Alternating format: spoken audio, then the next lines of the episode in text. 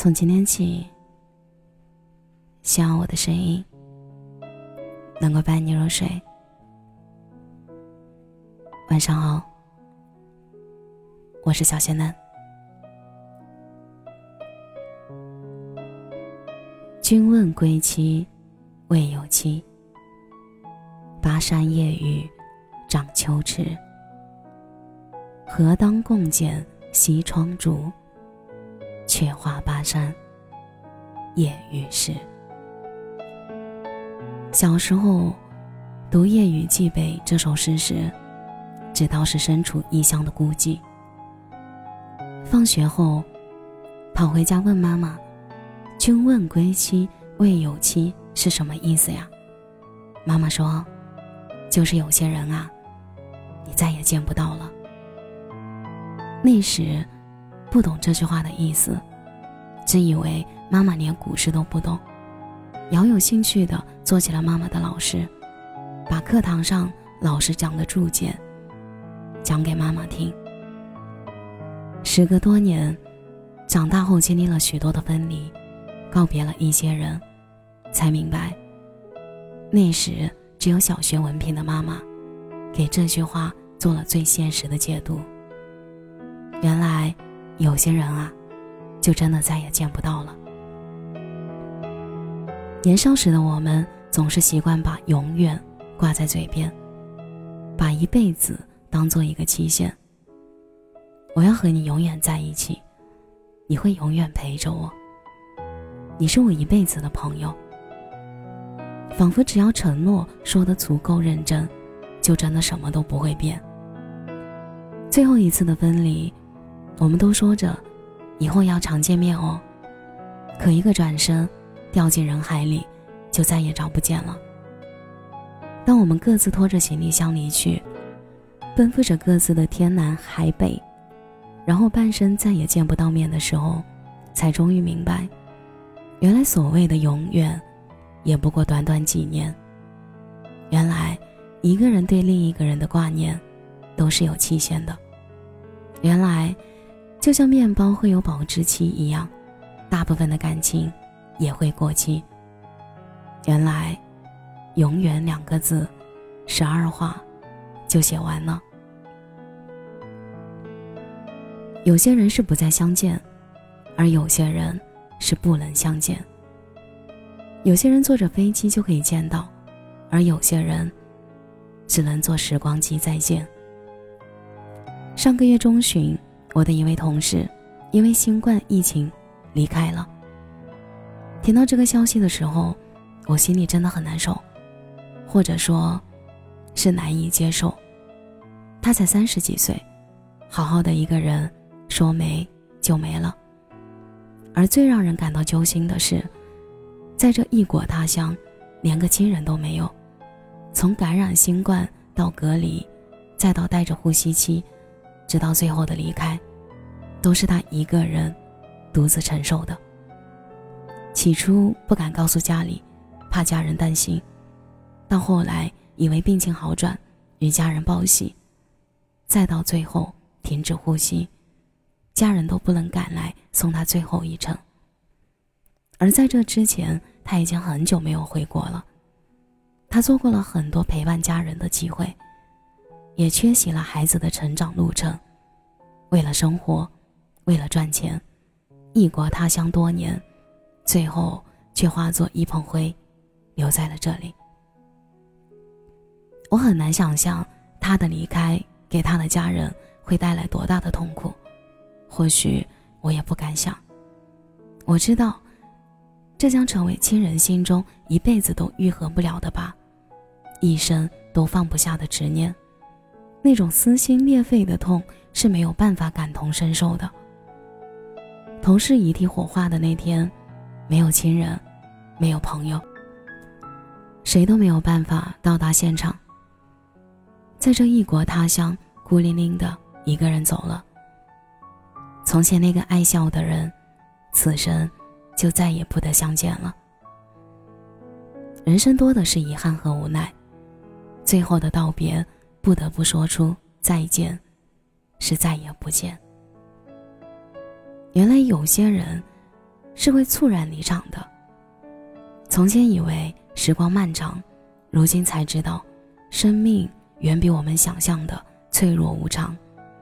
哪有什么来日方长？有的人一转身，就是一辈子。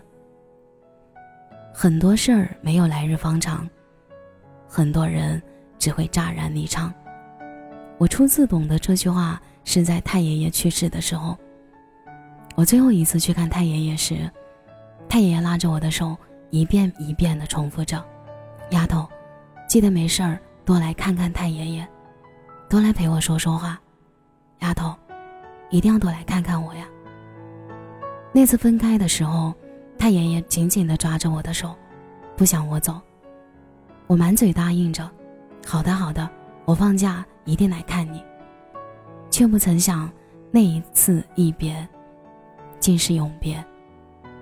我想，太爷爷大概是知道的，所以才会那时不想我走。没能等到我的第二次放假，他就走了。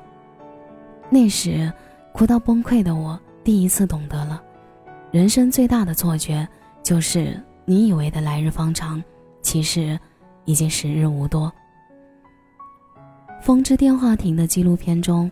讲述了这样一座奇怪的电话亭，它没有电话线，永远打不通。但五年时间里，却拨出了三万多通电话。电话传递声音的方式不是电话线，而是依靠风。原来那里曾经发生过地震和海啸，很多家庭从此破碎。二零一一年，日本三幺幺地震。八百六十一人在海啸中丧生，四百二十一人踪迹不明。而那个电话亭所在的位置，地势比较高，没被水冲走，成了小镇的遗物。灾难过后，很多人来到这里，悄悄地打电话给想念的人。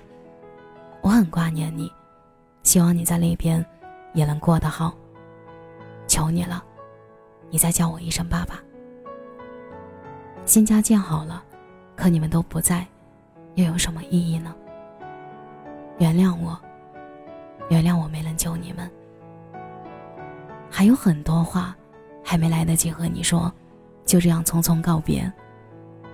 人永远不知道，谁哪次不经意的跟你说了再见之后，就真的不会再见了。好多说了再见的人，就真的不会再见。好多未完待续的故事。也不会再有续集。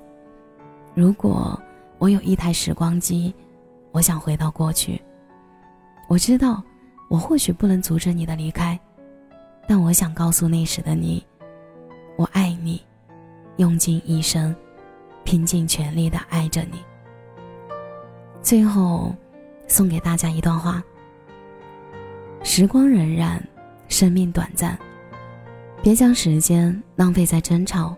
道歉、伤心和责备上，用时间去爱吧，哪怕只有一瞬间，也不要辜负。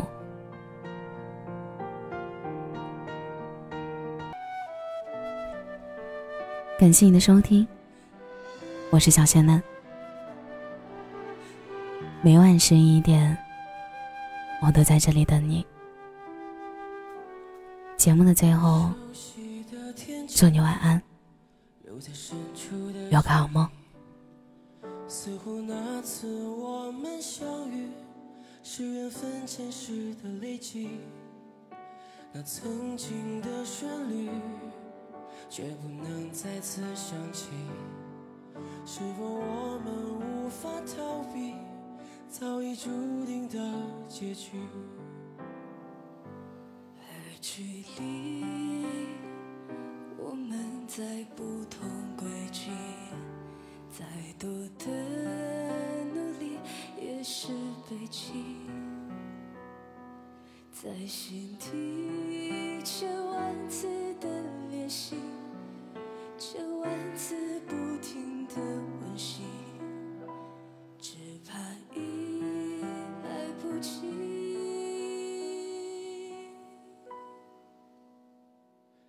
只是还没告诉你对不起我爱你。没有你我无法呼吸。我不能看你泪流了几公里只是我